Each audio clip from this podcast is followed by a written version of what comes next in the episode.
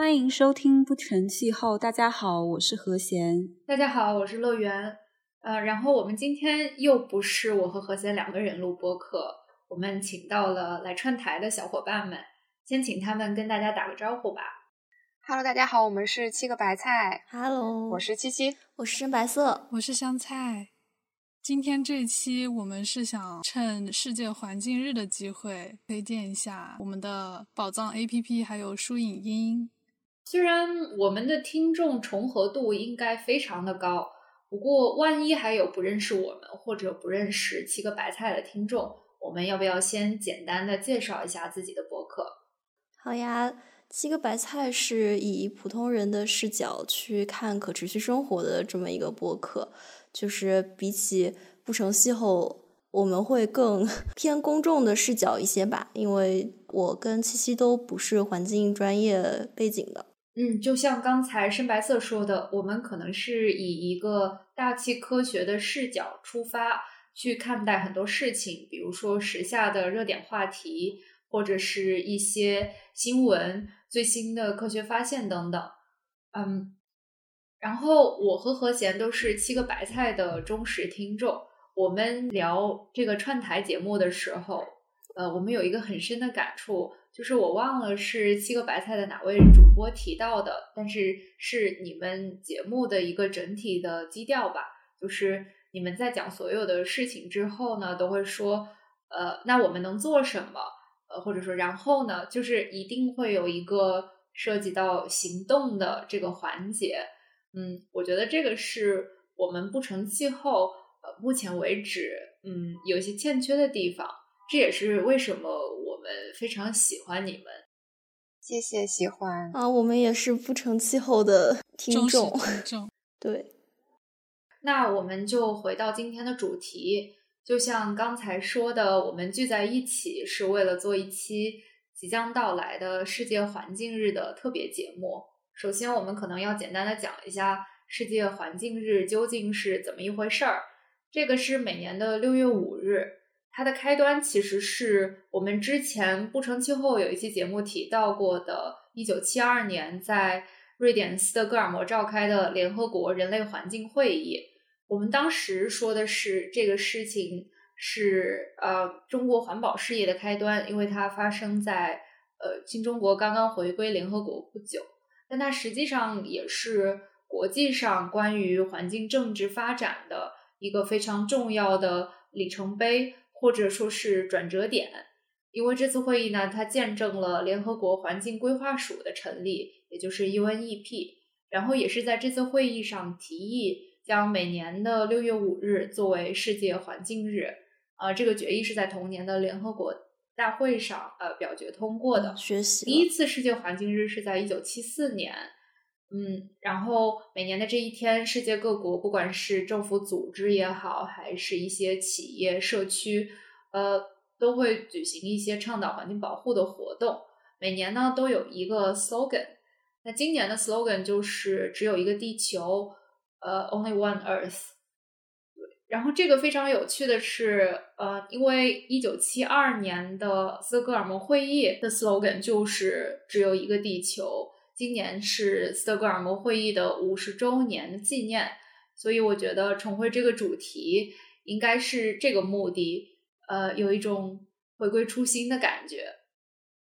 嗯，然后每年的主题其实都是不一样的，我也是这一次才学习到，就是每年会选择一个国家、一个城市来主办官方的庆典活动。今年是在瑞典，然后呃，也是重回了斯德哥尔摩会议的。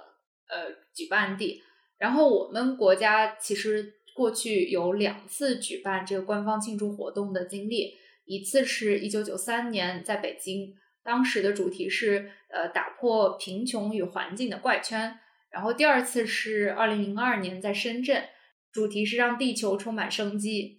嗯、呃，我看到联合国环境署今年发了一个推文，然后可以把这个链接放在 show notes 上。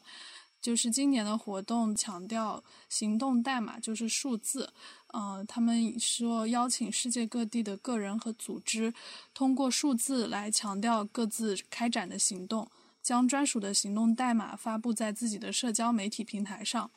国内的话，可以在微博、抖音、微信上，然后也可以去环境署的官网的世界地图上进行标记，然后以激励更多人为人类和地球而采取行动。这个活动大家也可以去看一下。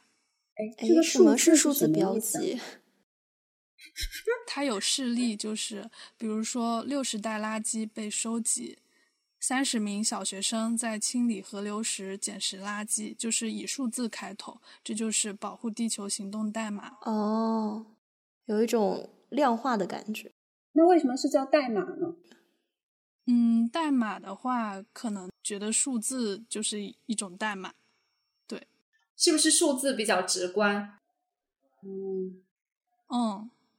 或许跟翻译也有关系。嗯，啊，它用的是什么？是 code 那个词吗？code 像编号，然后自己每个人都有一个编号。对我看的也是中文的官方微信公众号。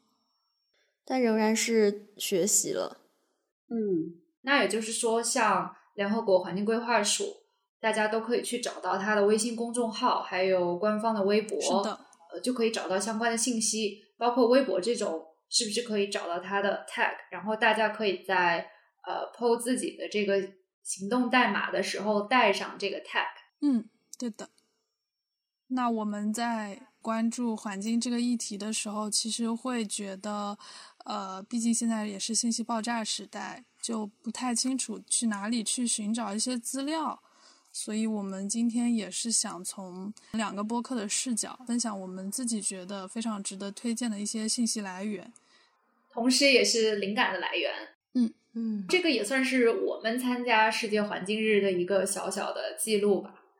但是我好像不知道怎么用数字来代表，就是五个地球人在录播客。五个主播在世界环境日连麦，是吗？可以可以。对，这其实是我们播客有史以来人数最多的一期。嗯，我们也是呢。对我们也是。呃，对我们之前也有一次串台是五个人和花间有剑客的那一期，那就是共同并列第一。这一期五个女生听众更加分不清楚。嗯哎，但是回到乐园刚刚说的，我们今年的主题是只有一个地球嘛？那其实我有一个问题想让大家都分享一下，就是你们在什么时候认识到我们只有一个地球？嗯好问题，好问题。我觉得这个分两个层次吧。第一个就是，当我们知道这句话的时候，其实应该是很小的时候了。嗯，因为就像刚才介绍的，就是世界环境日一九七几年就已经开始了，从小受到的教育也有很多跟这个相关的。在画板报的时候就有这么一个概念，说我们只有一个地球，嗯，不管要做什么，我们都要考虑对环境的影响。但小时候其实是没有什么实际的概念的。啊，只有后来看到了一些污染可能比较严重的地方，或者是真正对自己的身体健康有了比较明显的影响的时候，才意识到了哦这个问题，或者说这句话其实是这个样子。所以第一次什么时候听到这个，我有点不记得了。但是意识觉醒的时候，应该是疫情刚开始的时候，在家里收拾东西，意识到这些东西如果都扔掉的话，会有很大的污染。这个时候是真正真正意识到的。虽然在长大的过程中，也逐步的在意识到说，哦，我们路上有这么多垃圾，好像环境已经开始变坏了，或者是雾霾其实已经这么严重了，嗯、但是真真正正迎头一棒就是 这两年的事情，可能这也是我我想要和深白色和香菜一起做这么一个播客，然后后来在嗯、相同的话题下认识这么多人的一个契机。嗯，那深白色呢？嗯，头一次听到这句话，应该也是很小的时候了，我也想不起来。我觉得知道和真的觉察到、意识到是两个层面吧。然后第二个层面是开始接触零垃圾吧。我可以讲一个词叫垃圾意识，就是觉察到自己每天产生多少垃圾，然后觉察到这些垃圾要去哪里，其实自己根本不清楚。能觉察到所有不可降解的东西，它离开我，离开我家的垃圾桶，它只是换了一个空间，但它仍然在这个地球上，只是从这里挪到了那里。如果把地球当做一个房子的话，它就是从一个房间去到了另一个房间。嗯，这个是我接触 Go Zero Waste 零废弃或者零垃圾开始意识到的。另外还有两个节点吧，一个是看了那个纪录片叫《塑料海洋》，就是看见那么多的塑料垃圾 被海洋生物给吞进去，他们最后被开膛破肚去解剖，发现塑料是他们的死因。这个是我在纪录片里面看到的。然后有一个相对应的事件是，我有一年参加 WWF 在上海的一次，嗯，崇明东滩的净滩活动的志愿者。对，那一次走进了自然保护区嘛，那个自然保护区平时其实不是对外开放的，可以说是人迹罕至的一个地方。能进去的都是相关的一些工作人员，他们对环境保护的意识应该是还可以的。那天感觉非常割裂，因为我一边能够拍摄到非常非常好的自然风光，有很多我当时还叫不出名字的飞鸟、水鸟，但是另一边海岸线上就是非常非常多的垃圾，塑料垃圾，而且每个塑料瓶啊、泡沫箱啊、渔网呀，都是饱经沧桑的样子，肯定不是在这里被废弃掉的，他们是从更遥远的地方飘过来的。对，就是这样一个自然保护区里面，它受到非常多人的关心、关注跟保护，但是仍然逃脱不了它作为地球上的一个普普通通的海岸线，就是会有很多的塑料垃圾向它涌来。嗯，这个是我自己亲自体验到的事情。嗯，酸菜呢？嗯，深白说的这个净滩，我也自己去参加过。我是刚来上海的时候。去参加一个在滨江森林公园的净滩活动，就是去海岸线边上去捡拾那些被洋流拍到岸边的那些泡沫垃圾，就是比较直观的，它体积比较大嘛。我们说的比较多的是垃圾，可能是因为我们能够看到，它是一个比较实体的污染。但是其实，嗯，像我大学本科就是学的环境科学嘛。我印象很深刻，就是我们大一的时候有一个实习，是去北京的垃圾处理厂，包括焚烧厂和填埋场，就是那个气味真的是，就是大气污染，在那个场域内你能够闻到，就是你戴着口罩也没有办法。就有的时候我们说垃圾，只要是在这个市政系统之内有一个处理方式，但是即使是焚烧。它也会产生飞灰，还有炉渣，就是物质循环、能量流动嘛。这些垃圾可能会变成废水、废气，但它都还在这个地球上。然后像资源方面的话，就我们在学能源那一块儿，可再生能源和不可再生能源的时候，你就会知道，呃，煤、石油、天然气这些都是不可再生的。它不是无限制的，可以被人类去消耗的，所以我们要去找新能源去替代这种化石能源。这个可能就是我对只有一个地球具体的理解吧。嗯，乐园呢？嗯，我也是学环境相关的专业出身的，所以可能一开始有一些理论知识，但是我现在想起来，对我真实的触动比较大的一件事情，可能是。我去瑞士旅游的时候，去少女峰，然后那边是冰川覆盖的嘛，呃，是我第一次见到冰川。然后我记得当时在那个景点也有展览，就是它会有这个冰川在过去一百多年的照片记录，就是你能很明显的看到那个冰川的范围在缩小。然后由于冰川呃衰退以后产生的一些新的地形地貌。这个对我是比较有触动的，就是第一次对气候变化产生了实感。嗯，以前其实大家可能都是在课本上面都知道我们是有一个地球，并且甚至还会贴上登月的照片，就是地球它是有边界的，所以那个时候就有印象，就是地球它是有边界的，且只有一个。但是印象深刻的第一件事情是我上本科的时候，大四的一门课程大气科学，那个老师也是我后面博士导师，他上大气科学第一节课就讲的是太阳系的不同的星球，然后再解释为什么地球是唯一一个适合人居住的星球，是因为它距离太阳的位置导致了它的热量、它的温度以及它的后面有的气，就是地球外面的气体，所以。它是适合人类居住的，有生命存在，而同时也说了火星或者其他的星球，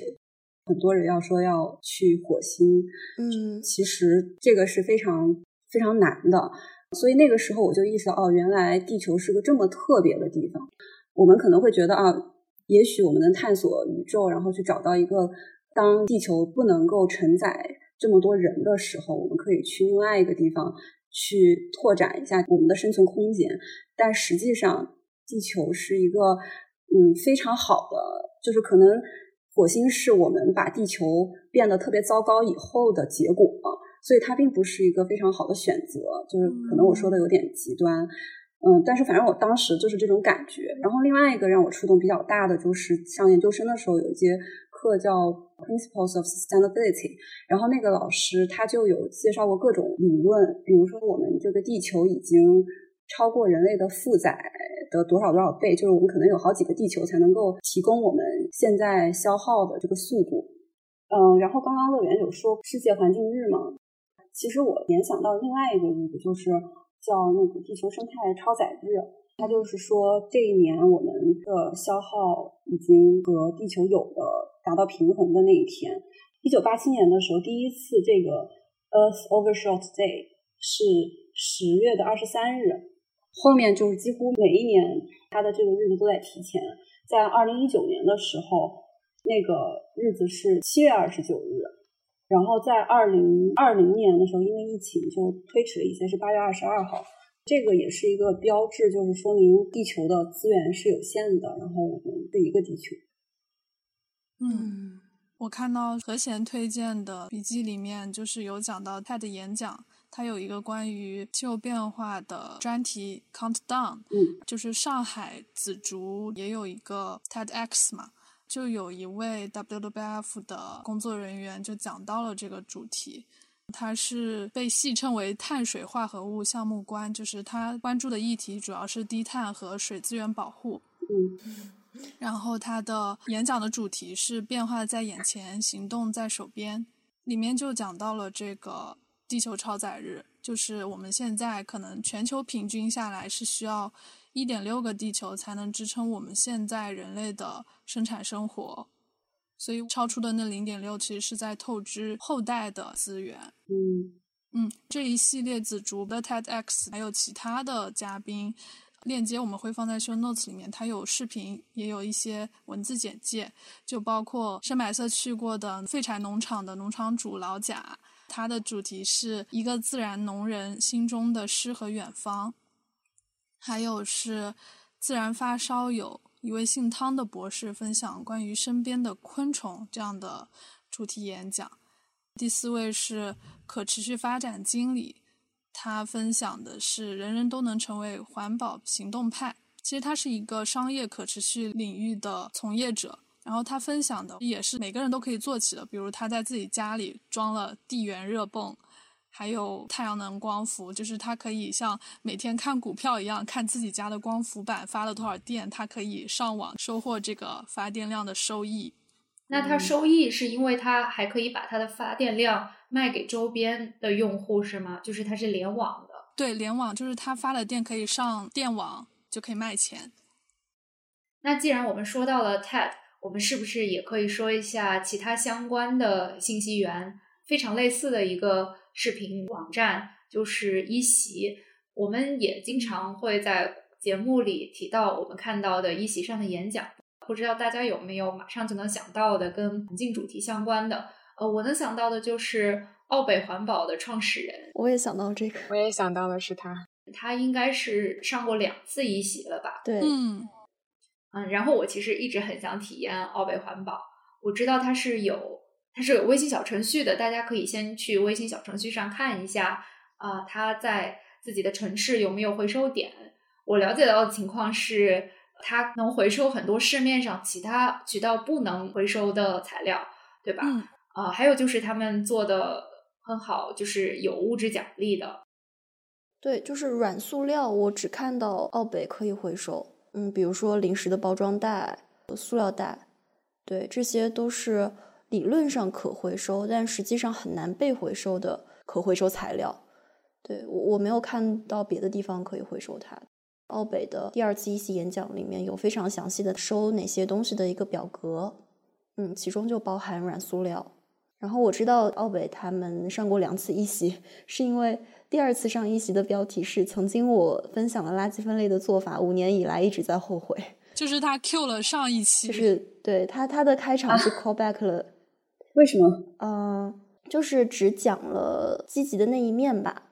它背后的困难可能在第一次上一期的时候没有太多分享。嗯，刚刚说到垃圾分类嘛，其实我看到香菜也有推荐一个声东击西的垃圾分类单集，我自己没有听过，不知道你们有没有什么想分享的？嗯，对，这个声东击西这一期，呃，就是我们可以直接在声东击西播客里面搜垃圾分类。这是我在小宇宙收藏的第一集单集，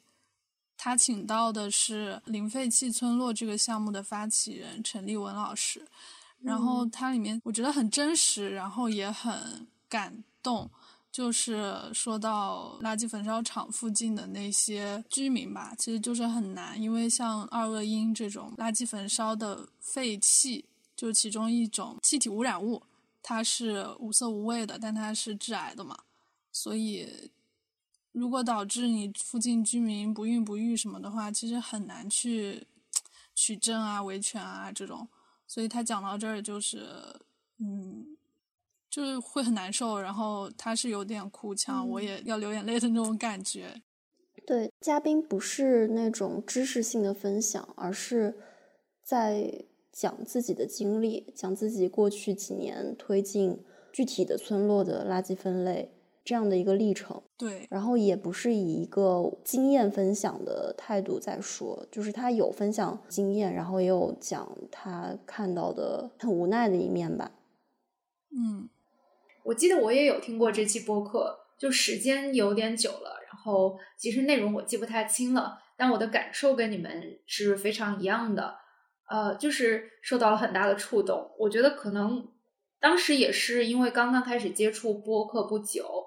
我觉得这期节目是一次嗯让我充分体会到播客这个呃媒介作为一个信息渠道，它的一个独特的魅力，就是你能进行很深入的交谈，然后比起嗯视频看一段采访，好像更亲近。你好像就是直接坐在这个陈立文老师的旁边，然后听他讲他的人生故事啊，所以对我呃印象非常的深刻。嗯，因为播客的说话者是表达者嘛，我有一个感受是，文字或者视频里面，就是文字背后的那个人，或者视频里面出镜的那个人，他如果并没有特别了解他在说的东西，他也仍然可以把文字或者视频的这个产品给做出来。但是如果是播客的话，我没有特别了解，我很难撑起一个播客。我很难在一个播客里面非常从容自如的去分享两个小时。嗯，就是声东击西，它还出了一系列跟环保还有野生动物保护相关的播客。嗯它是和嗯阿拉善 SE 基金会合作的，然后这一系列里面还包括了啊邀请了我们学校的王放老师，讲的是城市生物多样性主题的，就是他在上海的小区里面发现一种动物叫河，然后它非常适应这种城市的环境，跟居民之间也会有一些冲突，非常有意思。然后王放老师也特别。呃，我觉得是很有人格魅力的一个老师。感觉香菜说这个话的时候在两眼放光。嘴角上扬。我就希望毕业之前能在线下见一下王老师。嗯，希望香菜顺利还有就是请了 请了那个做生态农业的石烟老师，还有猫盟的联合创始人。猫盟是在野保领域非常有影响力的一个组织吧，它的公众号浏览量都很高，因为它写的非常有意思。还有长臂猿的保护者，可持续渔业的倡导者。我会把这个专辑链接放到 show notes 里面，大家可以去听一下。你说的这个长臂猿让我想起他们有一期标题叫“缘分有什么可珍惜的”。嗯，是的，就是那一期。嗯，他们请了云山保护的管理人嘛，然后来讲他们当时是怎么去追寻山里面各种各样的长臂猿的种群，然后甚至还发现了新的长臂猿的种群，而且用了国内的科学家的名字来命名的。我觉得还是非常不简单的，就是他们确实有不少的单集是在关心生物多样性的。不管是城市里面的还是野外的野生的种群，那期我也是听了好多次。是的，嗯，我想起声东击西，好像这个单这个专辑是在地球日还是什么日子推出来的，然后在那个日子过后，他还推出了关于城市里的鸟的单集，就也可以去搜鸟。嗯，嗯，对的，嗯。我还想说的就是，除了声东击西，还有一个头部播客，时不时的会关注，嗯，环境问题，特别是气候问题吧，特别特别是气候作为呃国际政治谈判的一个焦点的，就是不合时宜。我记得他们有做过格雷塔通贝里的节目，然后在 COP twenty six 之后也有做节目，大家可以去找一下相关的单集。然后，虽然我们自己就是做播客的，然后我们自己也做的是环境气候这个垂直领域的播客，但是我还是，嗯，怎么说，就是非常感激有这些头部的播客也在关注这些议题，因为其实就我们现在的能力是很难触及到更广大的听众的，但是他们的订阅量、他们的影响力是非常大的。然后，首先他们做这些选题，当然说明主播自己也在关心这些话题，嗯，这个是很让人欣慰的。然后除此之外，他们也愿意把他们的这个影响力一定程度上投放到这些话题上，这个是让我特别感激的。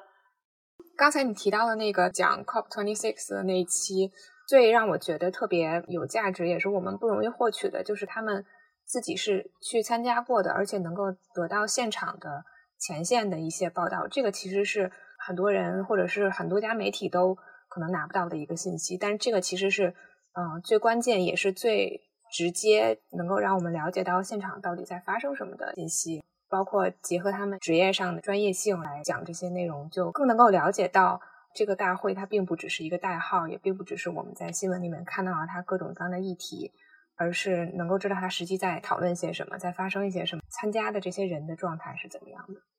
就是以防有听众不知道，COP twenty six 是联合国气候变化大会的简称。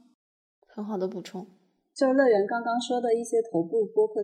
几个我平时都会听的头部播客，但并不是关注于环保或者是气候变化细分领域的，就是。杨文道的八分，还有随机波动，其实他们也都有提到环境和气候变化的议题。尤其是我在看到随机波动的有一期的标题的时候，我就真的是叹为观止吧。就是每次我跟乐园就在想标题的时候很痛苦，但是看到他们的标题就觉得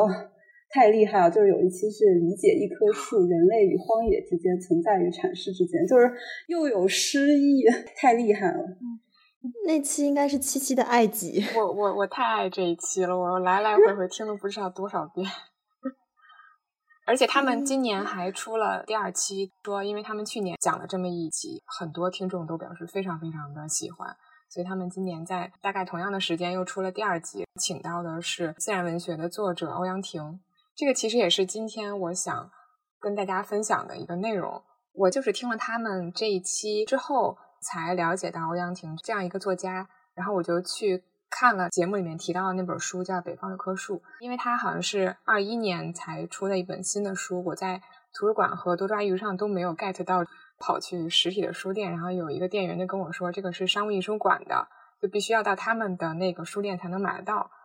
最后还是网上下单了，因为疫情不太方便过去。然后我拿到这本书，比我想象的要更加沉甸甸。副标题是“追随大自然的四季”，我脑子里就就冒出了一句话，说啊，这就是四季的重量。想读这本书，主要是因为对于树的喜欢，但是打开之后发现完全不局限于植物的。这本书对我来说还是有一些门槛的，虽然已经插入了不少作者自己的摄影作品，而且注释也都标的特别好，但因为我对这些动植物了解还是不太深，就算看到了名字，我也想不起它们的样子来，甚至有一些我连名字都读不出来。突击考一个字，就是一个句子的句，然后加一个鸟，这个字你们知道念什么吗？渠，北红尾渠的渠。对对对对对。其实之前也见到过这个字，但我都没有去求个甚解，看它到底念什么。这本书这个字太常见了，我就去查了一下，带这个字的名字的鸟就是红鞋蓝尾渠。这种鸟其实在北方也非常非常常见啊，我在南方也见过。我在读这个书的时候，我觉得字儿都是中文，但是好像我就在读一本英文的外刊，因为我动辄就要停下来百度一番，这个是什么品种啊，长什么样子。所以，就整个阅读的过程中就非常有意思。一方面，我会感叹说，作者的自然知识积累是如此的深厚，他可以这么自如的描绘这些动植物。然后，一方面我又感叹我自己太不注意去了解周围的自然了。我在查这个红鞋蓝尾渠的这个图片的时候，我就想起来清明期间去山区扫墓的时候，我也是见到过一只的，而且是雌鸟，就是小小的一只。然后，因为雌鸟是偏褐色的，远看跟麻雀长得差不多。但它身侧有一抹橘色，然后尾巴是蓝色的啊。就你通过这两点，就大概能够确定这个就是红鞋蓝尾渠。然后你就会想到，哦，原来它们的名字就是这样来的。是的，红鞋鞋就是身侧的这个部分，然后蓝尾，然后它是一种渠鸟。读这个书有很多查阅的过程，所以这本书是我四月份买的，但我到现在都没有看完。一个是要查这个名词，然后另外一个就是有些章节我也很喜欢，我会反复看。就比如说，它有一篇叫《开往植物园的慢速电车》，这一篇我看的最多，我来来回回看了好几遍。本来五一期间我都计划好了，就是北京四月底不是开了一个那个国家植物园嘛，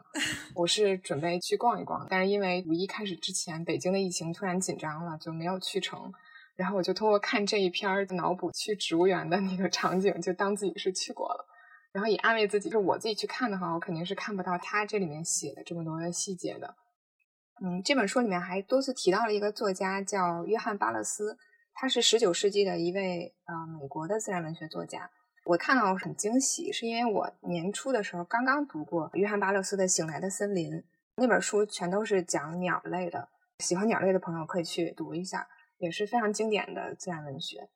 啊，除此之外还提到了很多其他的自然文学的作品。就是让我想到一句话，就是说，一旦开始读书，并且遇到了你喜欢的书的时候，你就不愁没书看，嗯，因为他就会带你找到更多你感兴趣的作品。是的，不论是这个作者的其他的作品，还是这个作品里面提到的代数名号的文章也好，其他的书也好，就像树枝子可以不停的分叉、分叉延伸的那个样子一样，然后你每一片叶子都可以展开，看到一片很新的东西。就这个可能就是看这一类书的乐趣，但是。它这个书又不是传统意义上的科普类的读物，比如说商务印书馆他们出了很多自然方面的书，有一本书叫《如何观察一棵树》，在欧阳婷的这本书里也有提到，就是他会给你很多科普的角度，比如说你你可以从花枝、花叶、花梗不同的角度去观察一棵树，但自然文学会更加加入作者自己对于大自然的感情，他会分享他观察到这些东西的时候那种欣喜的心情。如果要是把那种知识类的东西摆在你面前，或许很难记住它，也兴趣没有提的那么高。但当你看到别人在生动的把自己的欣喜分享给你的时候，有助于你产生兴趣，然后进一步的去了解。所以我其实有一系列的自然的作品想推荐。对，其其实七七说的好多我都有很有共鸣。一个是就是你说找到一本书就会找到好多书，但我感觉是。找到一些有趣的人，你会从他身上发现很多资料、很多有趣的资源，然后和书。比如说，七七就推荐了大卫·艾登堡爵士的纪录片，然后刚好我手里就有一本他写的《我们星球上的生命》，是也是一个他的纪录片相关的书吧。然后从那个书里，我又觉得完了，我已经。入坑了，就觉得可能需要花很多时间来看他的纪录片，肯定是纪录片还是比文字更有震撼力。但是我当时看这个书的时候，也是觉得。就像七七刚刚说的，说一个数据可能并不能够直接让别人感同身受，但是大卫·爱登堡，因为他现在已经九十多岁了，他是通过他自己不同时段经历的事情，然后联系到这个地球的变化，世界越来越不野化的这个过程来解释我们现在遇到的状况，又类比面对气候危机。和当年切尔诺贝利爆炸的这个反应来做一个类比，来解释我们紧急的情况，我觉得蛮值得我学习的。还有，因为我是一个理科生嘛，很少学习这种文学写作是什么样。然后我看那个书，就有一种让我回到了高中时候看散文的那种感觉，就他会描绘的非常的细致，就是我平时会错过的东西，然后再在这个书中发现了。刚刚又看了这本书的纪录片的 trailer，然后我就觉得，嗯，完了，就是我可能要花很长时间在这个上面。入坑了，入坑了！哇，你说的这个纪录片相关的图集，我想起来，我也在大学的图书馆翻到过这样一本图集，就是高清的彩图印在这种纸上面，就比纪录片它是这个镜头一下就过的，但是拿在你手上这个图集的话，就会看很久。而且还有一个平时不太有的体验，平时做播客或者是做其他事情，要看可能就只是看那一个细节问题，搜一些资料。但是他这个书写了方方面面，从生物多样性到海洋，到气候变化，到污染等等，就是有很多是我可能以前感兴趣，但是已经忘记的东西。然后他又让我找回了很多回忆吧，还有一些他说的东西，我都觉得。他说出了我的心声，就是他比如说说我们人类其实就是地球生态很多树枝中的某一个分支，但是我们现在是叫人类世嘛？对对，就是我们主导了这个地球的情况，其实这是一个不是很正常也不可持续的东西。他让我回忆到我之前看人类登月什么的，他英文是这样写：We came all this way to explore the moon, and the most important thing is that we discovered the Earth. 就是我们花费这么大的力气去登月，但实际上，当宇航员他们在火箭上面拍到地球的照片，然后传到人类的时候，大家都会被这个美丽的地球而震惊，然后我们就会发现我们的地球的美丽，诸如此类的，就是非常非常多。看的时候也非常感动。网上也有对大卫·爱登堡的一个批判吧，就说。呃，一个人他不能够又爱动物，但他又不是素食者。但我对这个批判持保留态度。嗯，但是就是我我刚刚却有发现这种批判。可能我能理解和弦的不认同，就是我的一个呃一般的态度，就是我觉得我们可能对自己的要求高一点，但是对别人应该要宽容一点。就是像我们在谈论。环境保护、气候变化这种需要付出很大的努力和改变的时候，好像不应该那么苛刻，就是不应该设置那么高的标准，因为这样的话，我觉得是不利于我们吸引更多的人参与到这个事业当中来的。嗯嗯，说真的，我当时看到这个评论，造成了我非常大的怎么说困扰。我觉得这个问题是我反反复复。在思考的问题，因为其实我就是这样的一个人，一开始就会觉得有道理。一个人需要言行一致，你必须得提出什么就得做到。然后我就在想，自己做不到素食，那我可能就是一个 faker，然后我就不能说自己对环境环保感兴趣，诸如此类。其实这个我们之前那一期也跟一个袋子也有聊到过这个议题，然后我当时就非常恐慌，然后我就想，哎呀，我是不是不应该做播客？后来呃，我说服我自己的是这样，就是。自然圈中其实有一些动物也是会自然死掉，或者是被别人捕杀掉的。现在的问题并不是说有一些动物死掉被吃掉，而是说人们吃了太多的东西，而导致这个生态系统的不平衡。嗯，就是本来这些动物和植物等等的死亡消失就是一个自然的现象，只是我们 overdo it。然后还有一个，我也是在这本书看到的。我记得我们之前播客提到的吃肉的一个问题，就是温室气体的排放会比较多，因为它是在食物链比较靠上的位置。养殖的情况下，它占用的资源和土地也是比较多的，嗯根本没有那么足够的土地来让这么多人在吃肉。而且人吃肉的比例是以前我们就可能只是家里什么有重要的事情，或者是说富人才有可能会吃一点点肉，但现在就是说大家每顿都吃肉，所以这个可能才是问题所在吧。嗯，让我想到七个白菜零零四期，就是我们讲不同城市有哪些可持续相关的地方可以去。提到素食餐厅，然后有一位听众叫去玩，他说听完你们的节目，突然有点想试试素食。说实话，这些年身边有很多外国朋友是纯素食，没觉得他们生活方式有多健康和环保。我回复他说：“嗯，素食确实不等于环保，环保也不等于素食。”就是谢谢他分享，然后欢迎试一试。嗯，在我的观察中，选择素食的原因有很多，宗教、健康、口味、保护动物都有可能。像我这种从低碳环保角度的可能不多，虽然我现在在宿舍封楼吃盒饭，也天天在吃肉哈。还有人觉得，就是牛羊粪其实是很好的有机肥，相对于化肥来说。我觉得前面你们说的很对，就是现在不是说吃不吃的问题，就不要吃太多的问题。国人比较反感这个话题，还有一个就是觉得发达国家那些富人吃的太多，不能剥夺我们中国人吃肉的权利。我觉得自己慢慢调整嘛，不是说不让吃，就像我男朋友也很爱吃，我也不能阻止他吃，虽然我不吃，就是不要吃过量，吃的好一点。嗯我说的吃的好一点，就可能是那种，嗯，它自然生长的，就不是说工业化养殖，因为现在市面上大部分都是狭窄的空间里面养殖的。嗯想起来有一部纪录片叫《大地之吻》，它里面提到散养的那种牛羊，它在草地上面走，可以让土壤更肥沃，就是它拉下来那些粪便也是变成肥料嘛。就是温室气体排放，它是跟这个养殖模式相关的，所以我觉得结论就是大家不用特别纠结素食和环保关系，但可以尝试，比如说周一少吃肉 （Meatless Monday），多吃蔬果，慢慢的尝试吧。嗯，刚刚香菜说就是她男朋友喜欢吃肉嘛，然后我男朋友刚好是他喜欢吃肉，可是他不能吃肉啊，哈，呃，或者是说不能吃鱼，不能吃骨头汤，因为他尿酸过多，然后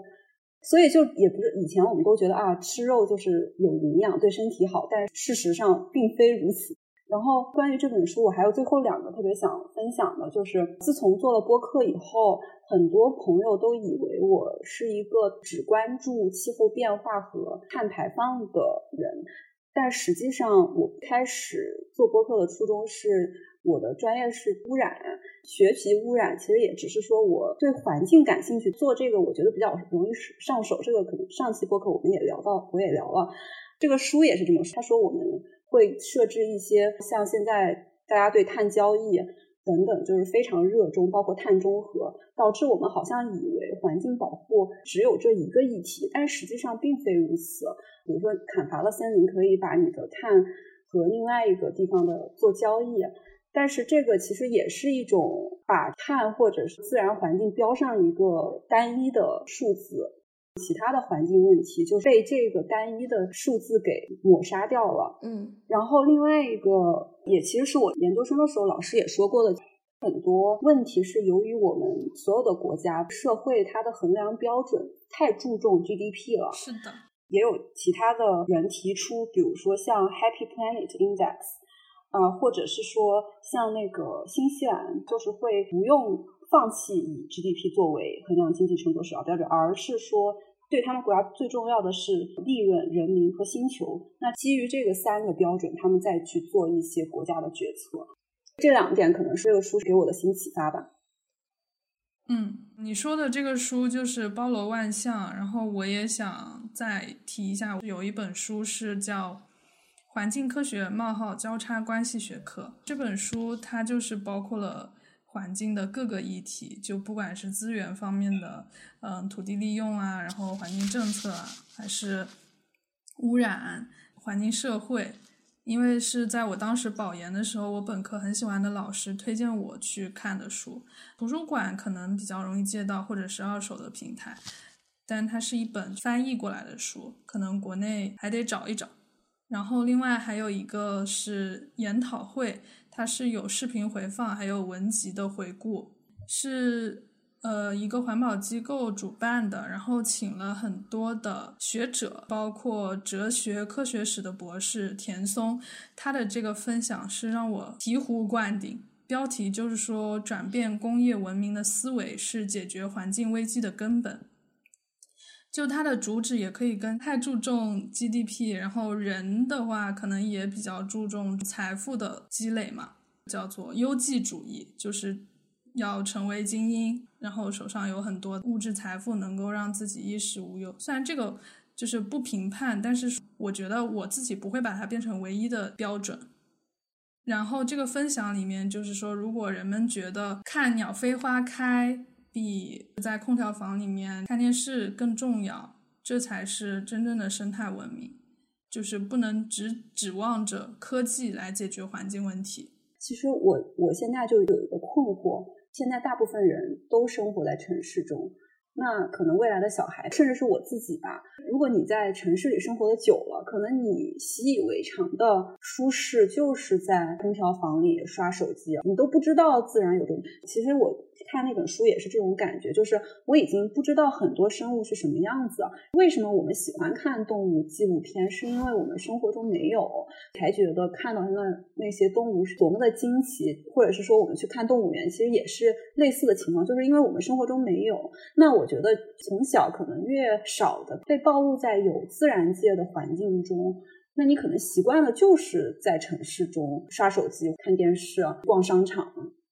嗯，对，这确实是存在的问题。但是我们也可以看到，从教育部这个口也在进行教育改革嘛。双减政策之后，其实自然教育是在国内更加火热的，包括年轻人的活动也会去走到户外去亲近自然。嗯，我觉得我自己有这个环保的种子，也是因为。小时候就我爸妈是不让我去跟同学们一起补课的，而是会带我去乡下去放放风，然后亲近自然。在教育过程中融入这种自然教育还是比较重要的。是，就是我觉得自然教育确实很重要，但我感觉自然教育根源是我们要有自然。就如果一个城市它本来嗯自然的地方就很少，你可能看到的自然，就我可能过于极端了，因为。我和你一样，小的时候就是在一个自然环境非常好，就是经常会去爬山，嗯，对，所以我很喜欢自然。但是如果生活在城市，可能你本身就没有自然，那你的自然就会变成了自然教育这一种比较需要外力来支持的一种行为，或者是即便是这种行为，可能你接触到自然也不是真正的，就可能。比如说，我的最大的感受就是我在我老家小时候体验的那种山，和我在深圳就是，虽然说被誉为很多很多公园，但是你在每一个公园，你眺望远处都是一座座高楼大厦，而不是你在山中眺望远处就是一座座山，或者是海洋，或者是河。这种感受可能我过于极端，当然我还是觉得自然教育是有必要的。嗯嗯，我跟何贤有一点共鸣，就是。我在看到真的很荒野的地方和城市里人造的公园，亲身体验过这两种，而且在非常短的时间内就在这两种环境里面切换，能明显的感觉到是差很多的。但我仍然觉得，不管是自然教育还是另外的什么，可以让大家走入自然，或者说对走入自然产生兴趣，这个契机很可能就是多种多样的。我觉得我们几个人。为什么喜欢自然，或者为什么开始关注可持续？每个人的原因都不一样，很难说哪一个就是杠杆，哪一个就是我们要发力的点。我们只是在创造各种各样的契机，能创造什么契机就创造什么。嗯，可能身边的这些呃公园，就是城市绿色空间，它只是一个缘起吧。就是你可以从身边的这些树，它也是自然的一部分开始。这些花花草草，有时间了，小长假再去更接近荒野的地方，拥抱更原始的自然，这可能是一种方式吧。嗯，那说到自然观察，我有一个想推荐的工具，就是行色 App，嗯，它是一个识花识植物的一个 APP。我现在简直是行色的日活用户，每天都会去查一查。其实我更早之前对植物叫什么是没有太多兴趣的，就是我知道我喜欢自然，我喜欢在自然当中的我松弛的舒适的感受。但眼前的这个东西它到底叫啥，我没有太多兴趣，然后也觉得它是一个很学术的、很专业的，我不会花太多的时间精力在学习他们的路上走得更远的人。但是当我开始去查，知道一些植物的名字，尤其是常见的植物，或者是那个名字你听到了就能跟自己记忆里面的一些东西产生联系的那种时候，简直是 aha moment。嗯，尝到甜头就会激励我更经常看看身边的植物是什么。一旦有了这个习惯，只要你在室外，就很少有无聊的感受。一个具体的场景就是有一次我在外面等一个朋友，他迟到了很久，然后我就查路上植物分别叫什么，然后去观察它们，就很有意思，沉浸其中。等人再也不是一件令人烦恼的事情。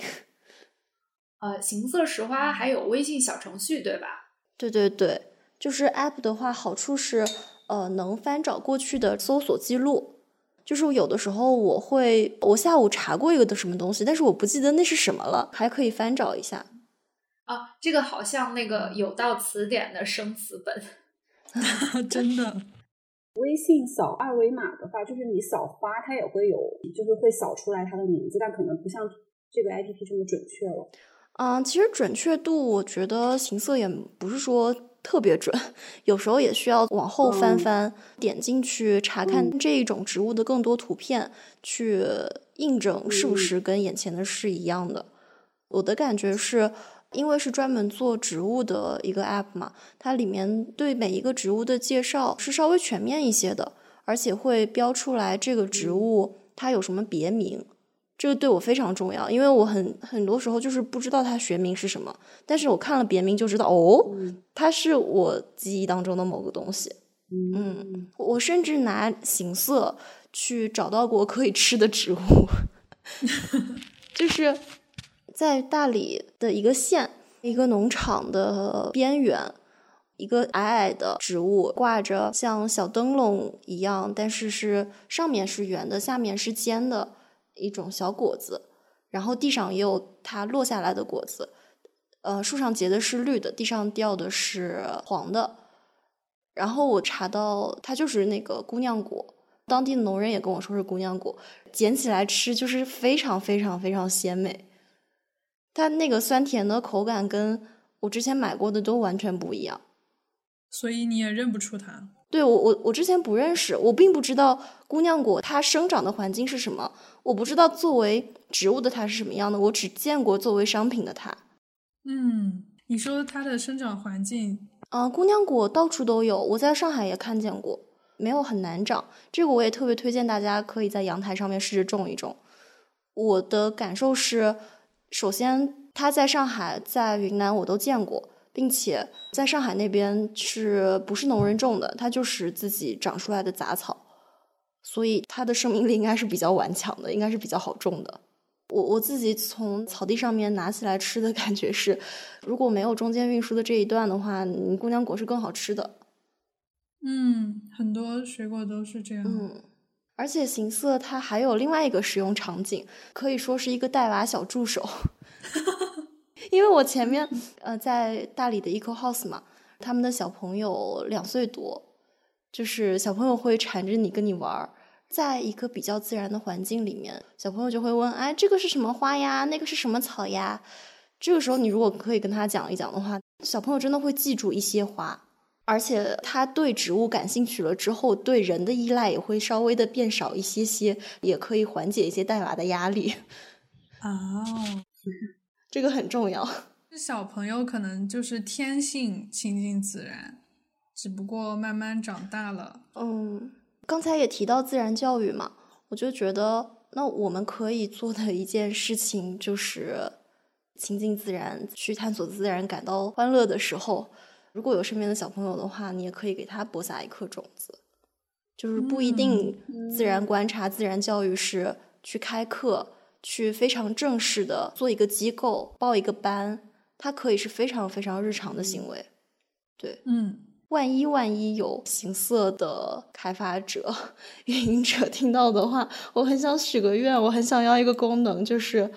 因为我经常识别出来，发现哦，这个名字还挺眼熟的。可能我之前查过，但是我忘了，我就很希望他能告诉我，过去你已识别过这个植物多少次，分别在哪里？对，就把我过去的一些印象给串联起来。好的，我的许愿完毕。我觉得你想要的这个功能，可以通过查了一个花儿或者查了一个植物之后，你可以保存那个图片嘛？就你每次存一下。因为我是日活用户，然后每天的那个记录都特别长，太多了是吧？对，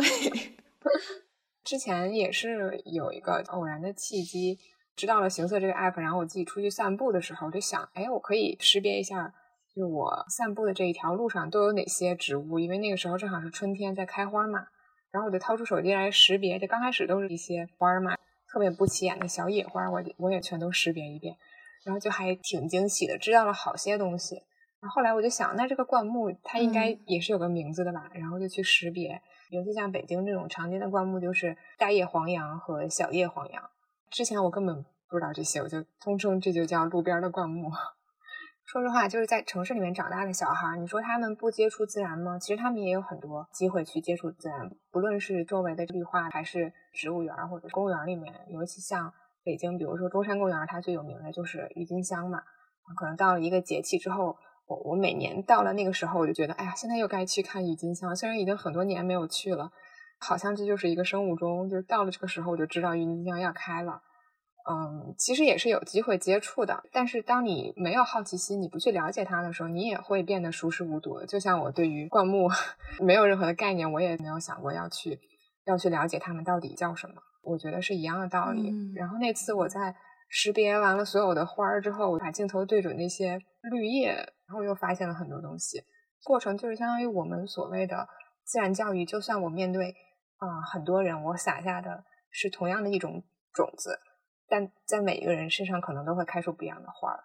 最重要的其实是撒种子的这么一个动作。嗯嗯，那我觉得你们也在我心中 撒了一个小种子，就是。因为我从不是很城市的地方搬到城市的地方，第一个感觉就是环境差距太大了。可能我的想法、我的心态更强化了城市的东西，我不喜欢的东西，而忽略了城市也有的这些绿色和植物，或者是自己能够创造的一些，比如说在家里种东西。城市的环境是比大自然的环境要差，或者是说农村一点的环境要差一些，但是。它也有值得我发现的自然的美好的东西。嗯，是的，就是更荒野的地方，生物多样性肯定是更好的。但是如果我们连身边的植物都不认识，那到了生物多样性更好的地方，就是不认识的更多了。嗯嗯，很推荐大家拿起行色，立刻去你的小区最近的区域里面扫一扫，看一看。这样的话呢，每一个来到你家的朋友，他们从小区门口到你家的路上，你就可以给他们来一次自然导览。哇哦，嗯，还有一个类似的工具就是懂鸟小程序。嗯，其实我自己之前也是对鸟就不太了解的，直到去年的五月二十二，世界生物多样性日。我就在校园里面溜达了半个小时，去看平时经常会见到的几种鸟，对着之前学校官微推过的一个常见鸟类的那个推文，就去对这个是什么鸟，那个是什么鸟，然后知道了名字之后，我就会觉得好像新认识了一个朋友，就是像我跟深白色线下见过很多次，我才问他大名叫什么，我们原来可能只知道昵称。就所以他的学名可能并没有那么重要，但是你知道了会觉得跟这个朋友更亲近了一点。然后这个懂鸟非常方便，它比起观鸟手册很大的一个特点就是它可以识别这个鸟名来了解它是什么鸟。对，还有就是小程序也可以搜索嘛，你输进去也可以去听这个鸟的鸣叫声。还会有就是我们最关心的可能是外形特征，就是可以辨别出这个是什么鸟。有一个区别辨识的栏目，就是可能有长得比较像的辨识点在哪里。然后就是它的生活习性、生长繁殖、地理分布以及保护现状，其实就很像我们了解一个朋友，可能也会去知道他的习惯，平时会在什么地方出现，他吃什么，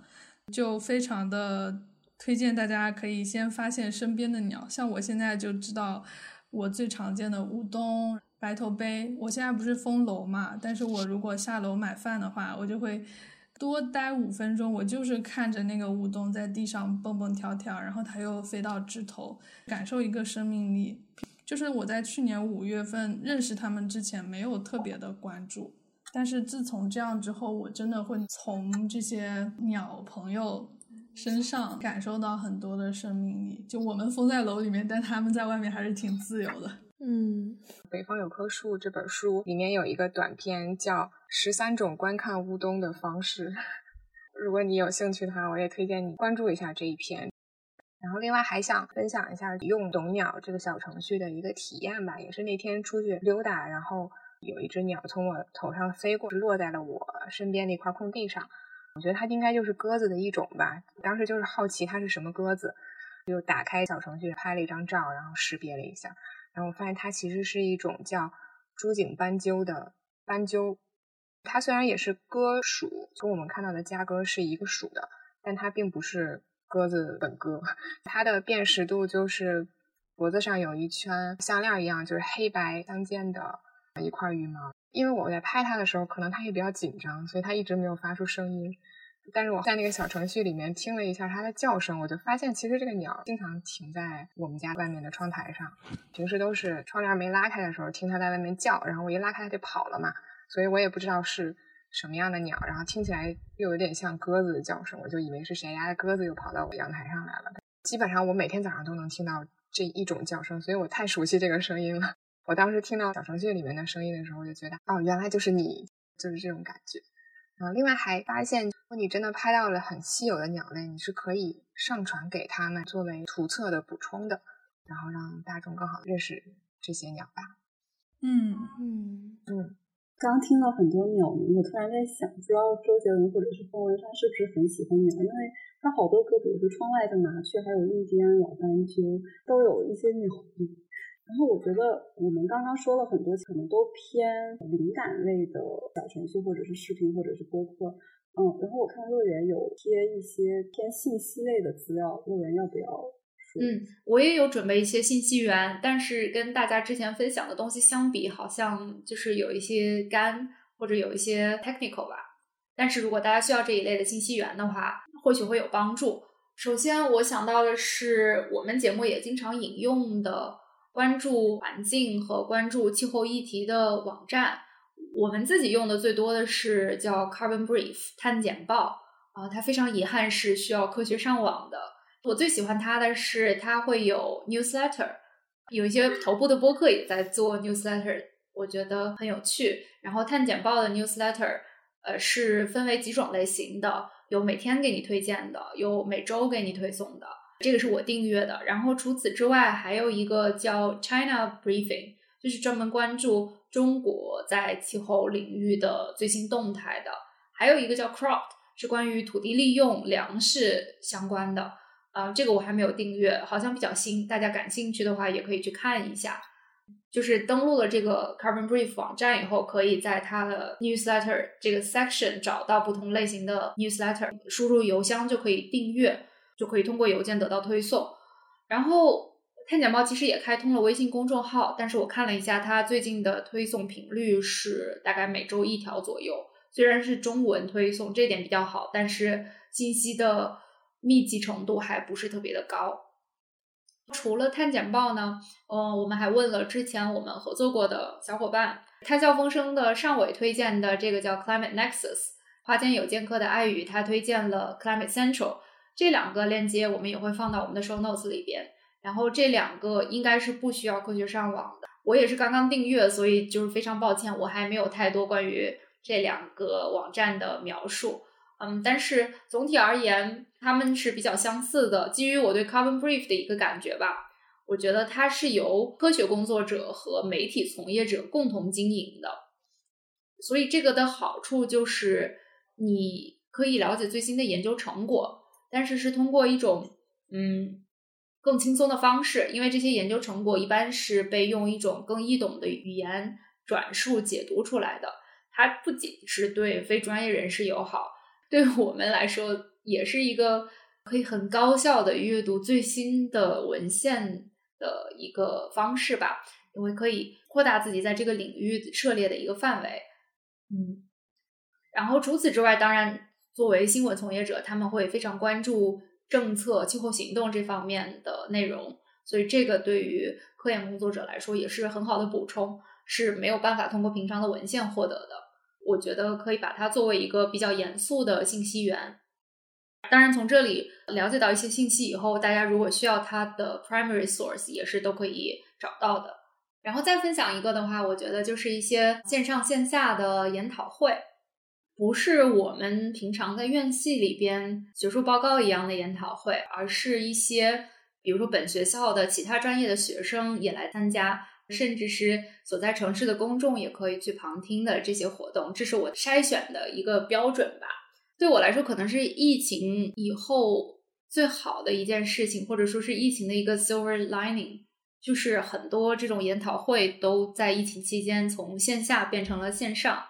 然后，哪怕现在呃，在一些地方疫情管控的政策已经比较放松了，呃，很多活动又恢复了线下，但是还有很多组织方采用了这种 hybrid，就是线上和线下相结合的模式。这个对不处在当地的听众，或者是没有办法去亲临现场的人来说是非常友好的。所以，我也非常的希望在疫情完全结束以后。这种活动的主办方还是能够考虑保持线上线下相结合的模式，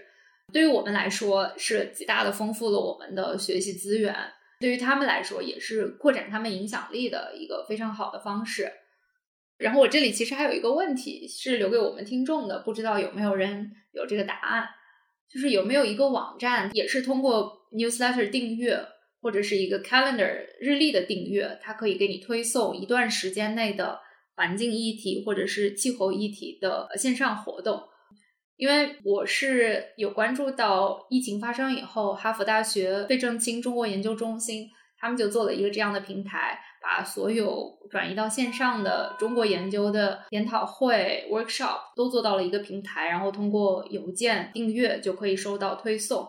嗯，环境领域或者是气候科学领域好像还没有这种跨院校、跨机构的平台。我不知道是不是因为这个领域要大很多，相关的活动也非常的多，可能也有呃一些比较重复的，所以没有人愿意去做这个汇总的工作。如果我们的听众中有知道的话，欢迎给我们留言。因为没有汇总的平台，那我想可能就是分享几个是我自己注意到的，也算是抛砖引玉。我们的听众也可以在评论区分享你们学校的，或者是你自己听过的比较好的研讨会。这些呢，就是呃，我们推荐的高校或者是研究机构，你可以找到他们的网站，嗯，我们也会放到 show notes 里，就是找到他们的这个 events section，可以看到未来的活动计划。一般线上的活动呢，可能需要有一个简单的注册。过去的活动很多也都留下了记录，有的时候是音频回放，有的时候是录像回放。哦，这个录像回放有一点不太好的，就是一般视频源都会在油管上，就是还是需要科学上网。对，但是不管怎么说，我先推荐几个。首先就是呃，我们学校的每年二三月份会有五六期叫 Cambridge Climate Lecture Series，这个也是请到了在气候领域的科学家，还有创业的人士，然后也有从事国际关系或者是政策研究的。大家通过我这个描述，能感受到它不是一个专业的谈论，比如说气候变化背后的物理基础的研讨会，因为这个不是我想分享的类型。过去几年的回放，现在在官网上都可以找得到，我觉得这点还蛮好的。嗯，然后比如说帝国理工和伦敦政经，他们都有一个叫 Grantham Research Institute 的研究所，然后也是会举行类似的活动和研讨会，也都是可以找到回放的。嗯，其实例子有很多，我可能就不都说出来了。我们也从探校风声和花间有剑客的小伙伴那边收集到了他们平常会听的，或者是他们推荐给感兴趣的人的北美那边的高校和研究所的链接，然后我们也都会放在 show notes 里。啊，但是最后我还想说，就是线下活动是有线下的魅力的，还是一种不可替代的体验。首先，你可以跟嘉宾互动，当然有时候直播也有提问的选项，对吧？嗯，但是感觉好像听音乐要去现场感受一样，这种线下的氛围，甚至是那种感染力，还是不可替代的。我我印象非常深的就是有一次我去我们学校的这个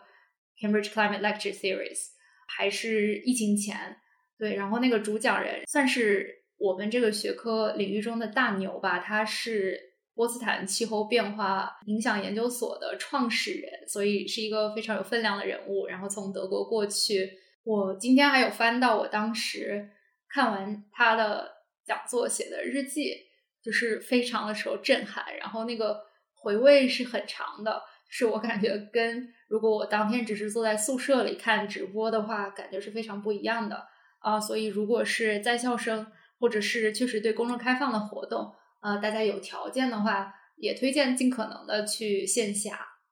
嗯，其实我感觉线下活动还有一个好处，就是你可以见到跟你一样听讲座的人，就是也可以遇见一些比较有一些很好的就是对话吧。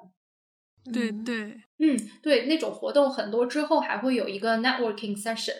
呃，是很有趣的。我记得我们学校的这个就是它是管饭的，管饭管酒，所以也有人是专门为了这个去的。我我以前经常是这样，就是或者是一边先喝点什么东西或者怎么着的，然后去讲，就感觉是一个非常呃轻松的，然后但你又可以讨论你感兴趣的话题的一个环境吧。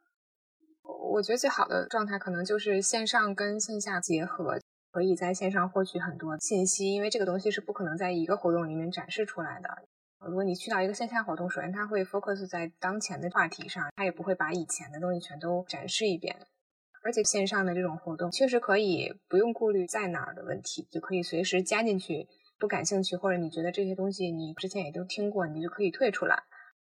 刚说到时效性，其实我觉得这是一个双刃剑，就是一方面就可能有很多人是感兴趣以往的讲座和话题，可是好的，但是尤其是在科研领域中，它的时效性是非常快的。比如说今年一个理论呢，就把这前面的理论给否定掉了，或者是把之前的理论更加细化，太早的信息可能到现在就已经变成一个过时的或者错误的信息。然后另外一个就是。也要批判性的看我们看到的信息，就比如说它的来源是，有时候它不一定都是那么准确的，可能还需要你在更加深度的搜它是谁写的，哪个机构报的，啊，甚至在签上发的也不能够百分之百保证它信息的准确性，所以对获取信息有需要一些就是比较谨慎的心态吧。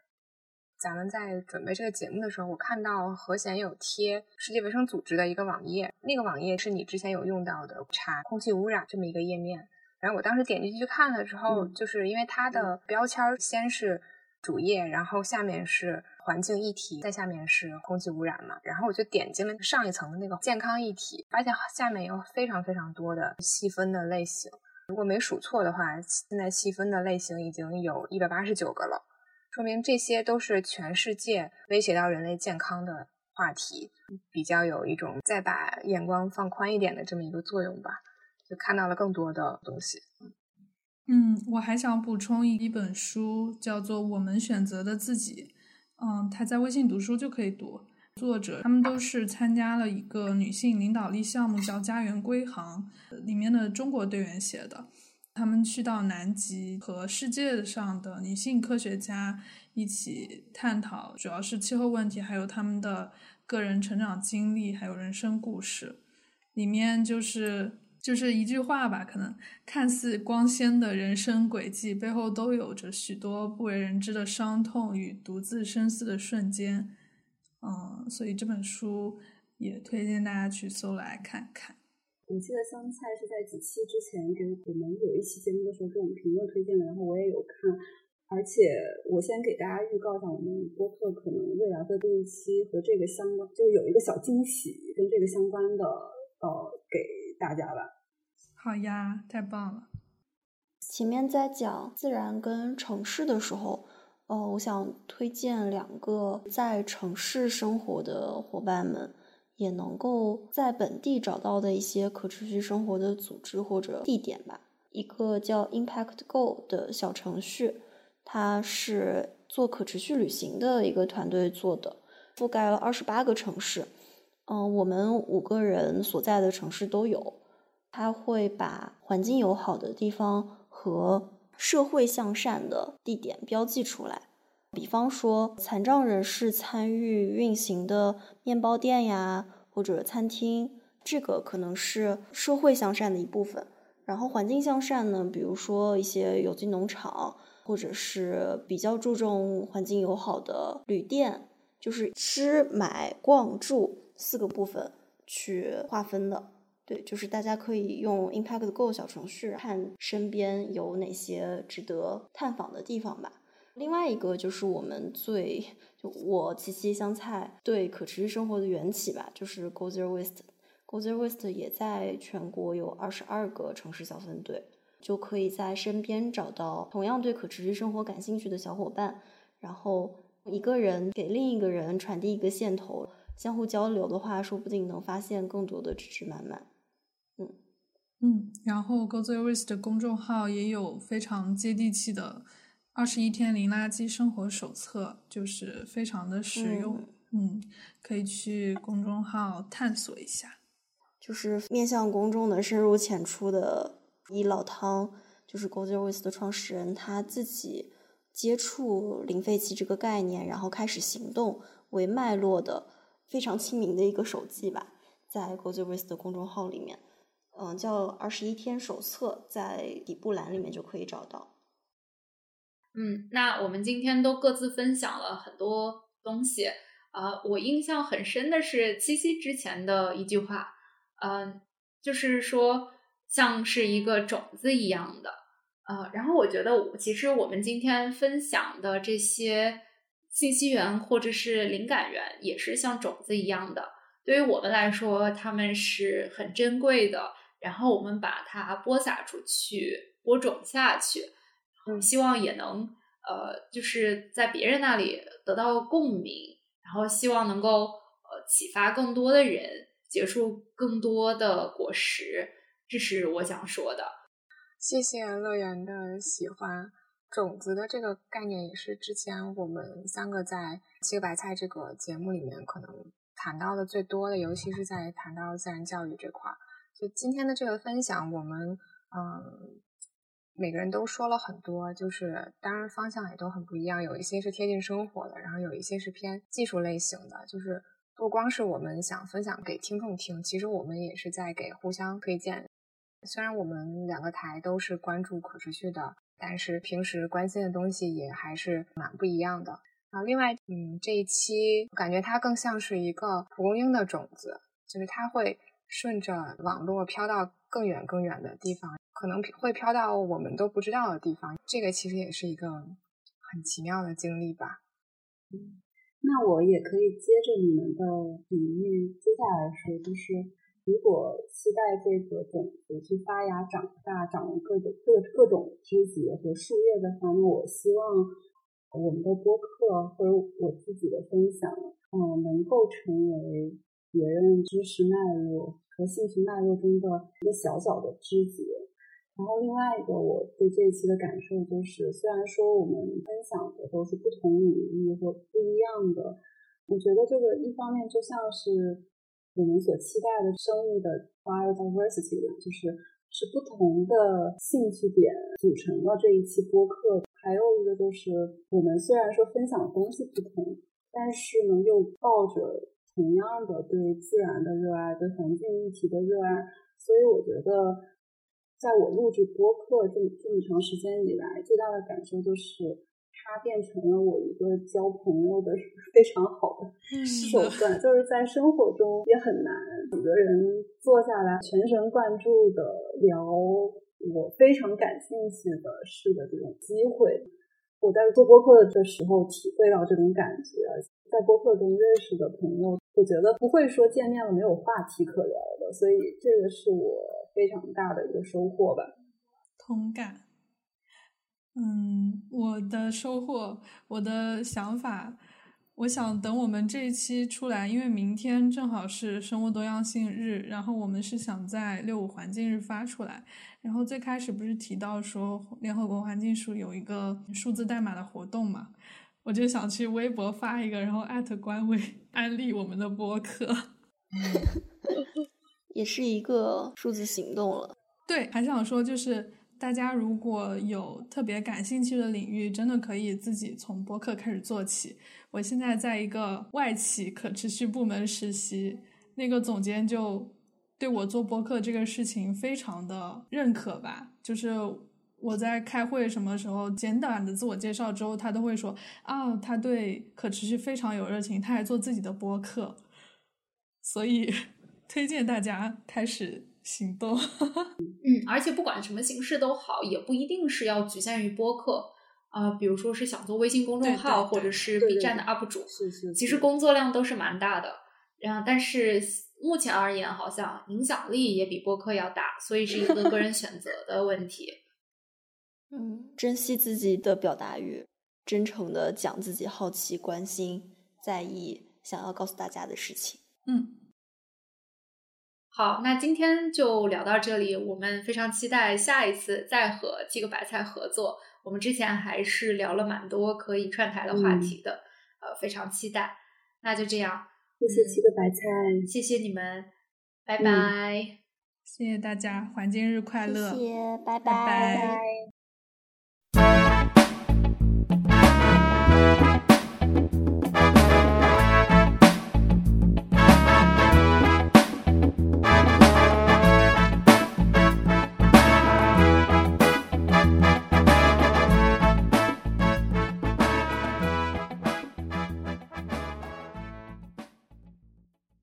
感谢收听《不成气候 No Such Climate》，一档两只不成气候的科研狗记录和分享我们在大气科学领域的学习和思考的播客。如果你喜欢我们，请在苹果播客给我们好评鼓励，也欢迎在小宇宙、喜马拉雅、荔枝播客、网易云音乐等平台与我们留言互动。直接联系可以私信我们的公众号或微博“不成气候 No Such Climate”，或发邮件至 No Such Climate at gmail dot com。